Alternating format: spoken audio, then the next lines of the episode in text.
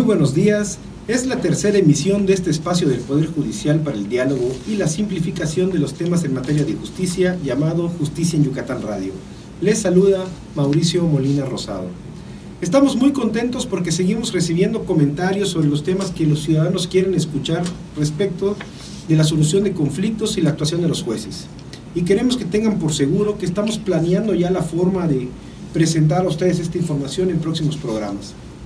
Saludamos con afecto a nuestra invitada de hoy, la juez mercantil del Poder Judicial y amiga, licenciada María Fidelia Carballo Santana. Abogada, ¿cómo se encuentra esta mañana? Gracias por acompañarnos. Muy buenas, muy buenos días, Mauricio. Gracias, estoy muy bien y te saludo con mucho cariño y a todo tu auditorio. Pues muchas gracias por acompañarnos, abogada, de verdad.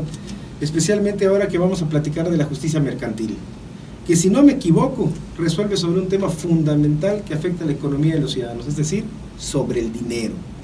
En este sentido, abogada, quisiera que nos explicara qué es exactamente lo que le compete a la justicia mercantil.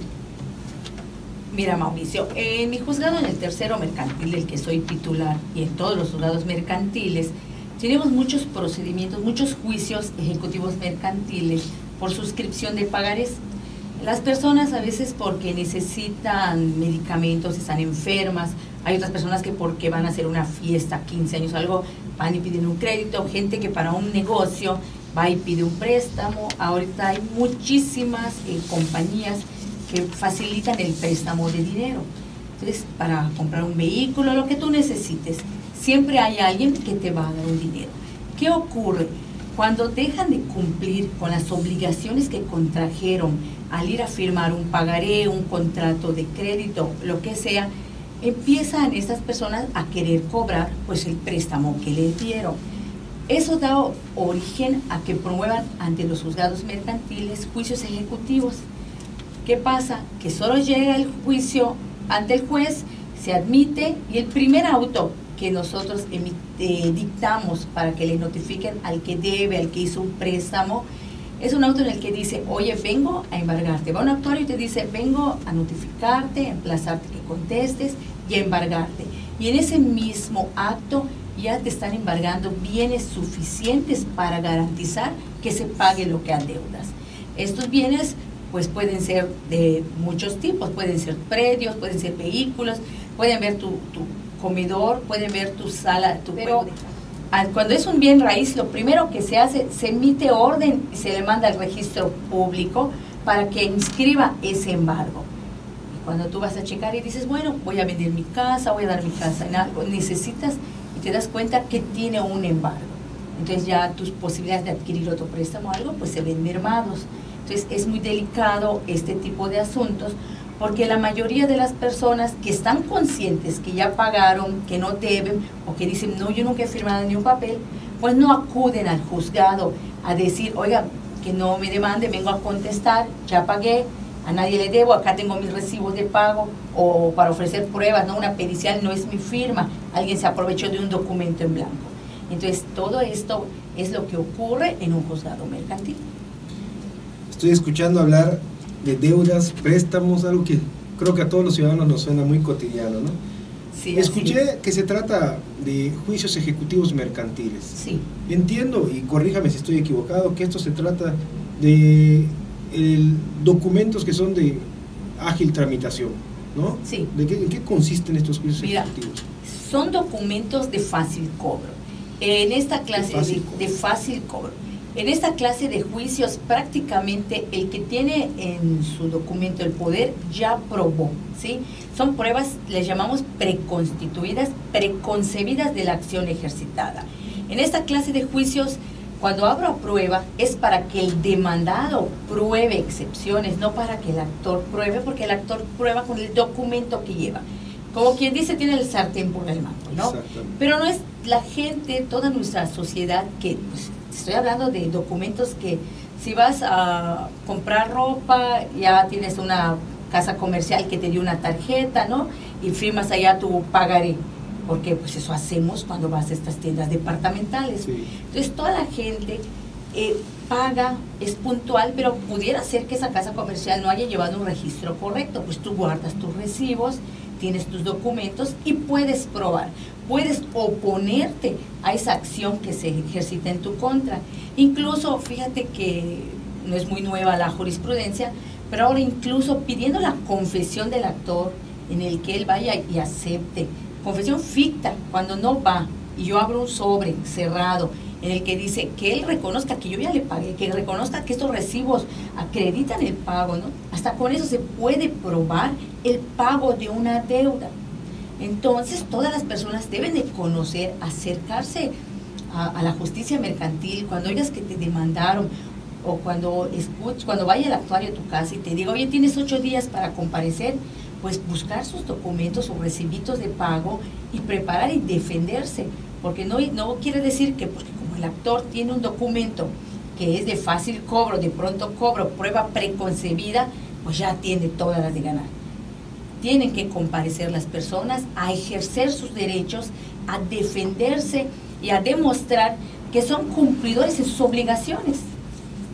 Pues aguardar los recibitos, ¿no? Aguardar recibos, así es. Abogada, entiendo que en estos momentos funcionan al mismo tiempo dos vertientes de la justicia mercantil, la fase escrita y por otra parte la fase oral.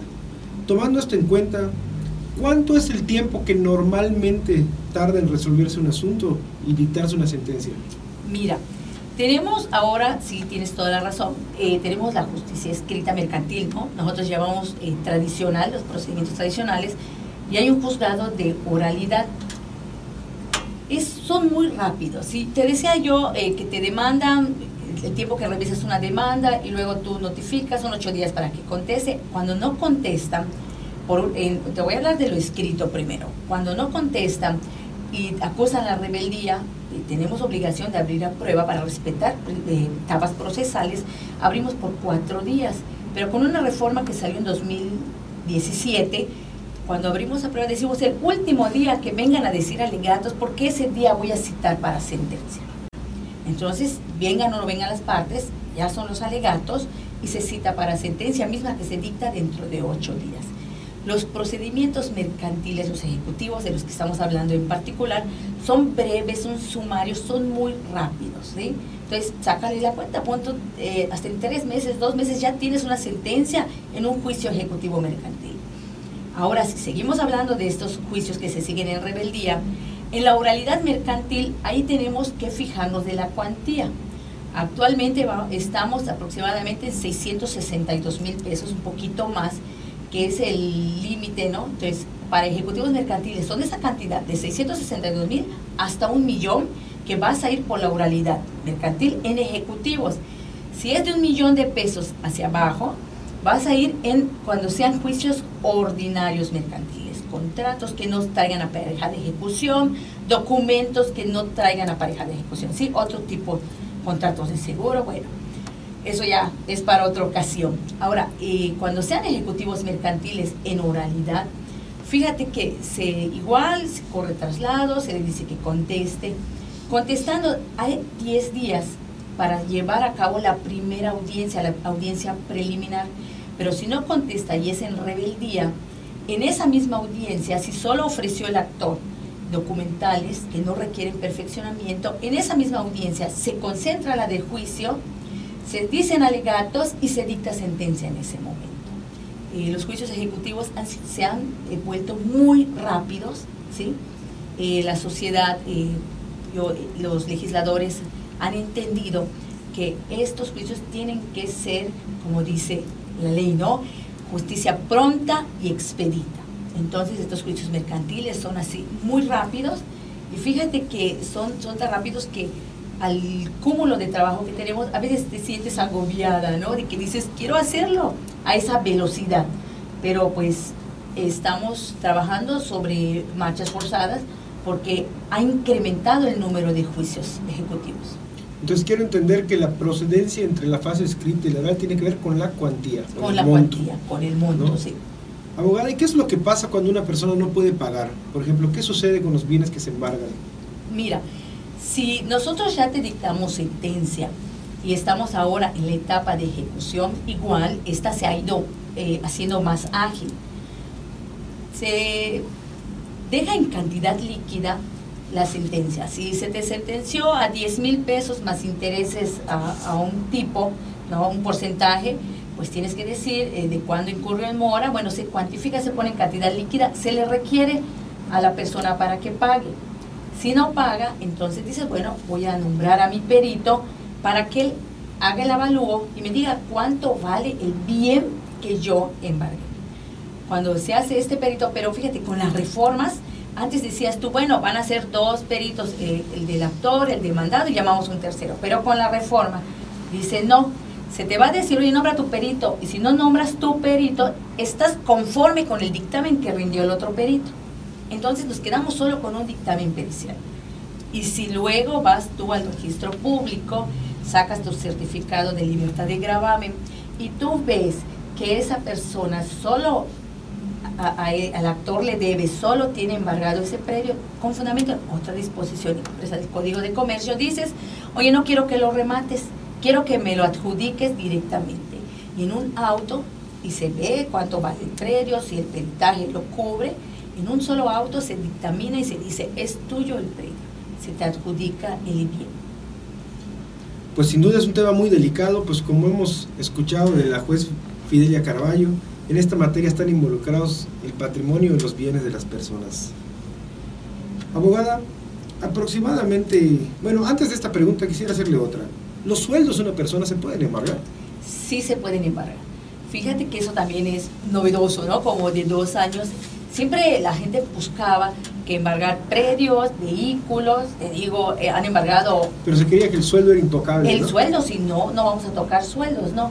Pero ahora hay una jurisprudencia y para nosotros poder embargar un sueldo, eh, solicitamos en la compañía, empresa, a la persona física con la que trabaje o para la que trabaje esta persona, que nos diga cuánto gana y también pedimos para salvaguardar los derechos de los menores o de esposas, ¿no? O de padres que tienen fijado a su favor una pensión alimenticia, están embargados, pues también pedimos que nos informen para no tocarlos y para no lesionar. Y en base a esto ya se están embargando el excedente del salario mínimo. ¿Qué pasa? Que antes decían, bueno, pues no voy a pagar o el otro no va a poder cobrarme porque no tengo bienes, no tengo nada de donde cobre. Ahora sí se están embargando sueldos. ¿Y aproximadamente cuántos juicios mercantiles se inician al año en el Poder Judicial? Mira, solo al día de hoy en, el juzgado aproximadamente vamos como por el número 1300. Somos cuatro juzgados en materia eh, tradicional. Serían como 5.200 asuntos que ya tenemos iniciados al día de hoy, más los que tengan la oralidad mercantil. O sea, no se ha terminado el año, lleva más de 5.000. Ya tenemos, sí sin duda un trabajo muy pesado. En el Poder Judicial, de acuerdo con la disponibilidad presupuestal, se organiza el funcionamiento de los juzgados no solo de acuerdo a su competencia y especialización, sino que también en la medida de lo posible de aperturar juzgados nuevos para atender precisamente esta carga de trabajo que nos menciona. Abogado, unas palabras de despedida. Bueno, pues muchas gracias por haberme invitado a esta tu sección, que es muy interesante y agradezco a todos los radioescuchas. Y lo que quiero decirles a todos es que acudan a defenderse, hagan uso de la ley. La ley está para que todos pidamos, acudamos y obtengamos lo que merecemos. Si no tenemos ninguna deuda, no tenemos, pues hay que acudir a decirlo. No decir, no, como no debo, no, no temo, decía una persona en una ocasión. Pero no, hay que acudir, hay que defenderse, hay que hacer valer nuestros derechos. Gracias. No, hombre, muchas gracias a usted por acompañarnos. Se nos acaba el tiempo y llegamos al final de este programa, recordándole que nos escuchamos a través de Radio Universidad en el 103.9 de FM en Mérida y el 94.5 de FM en Tizimín. Seguimos a sus órdenes en el correo vinculación justicia en Yucatán gmail.com Muchas gracias y nos escuchamos la próxima semana. Gracias, abogada. Gracias.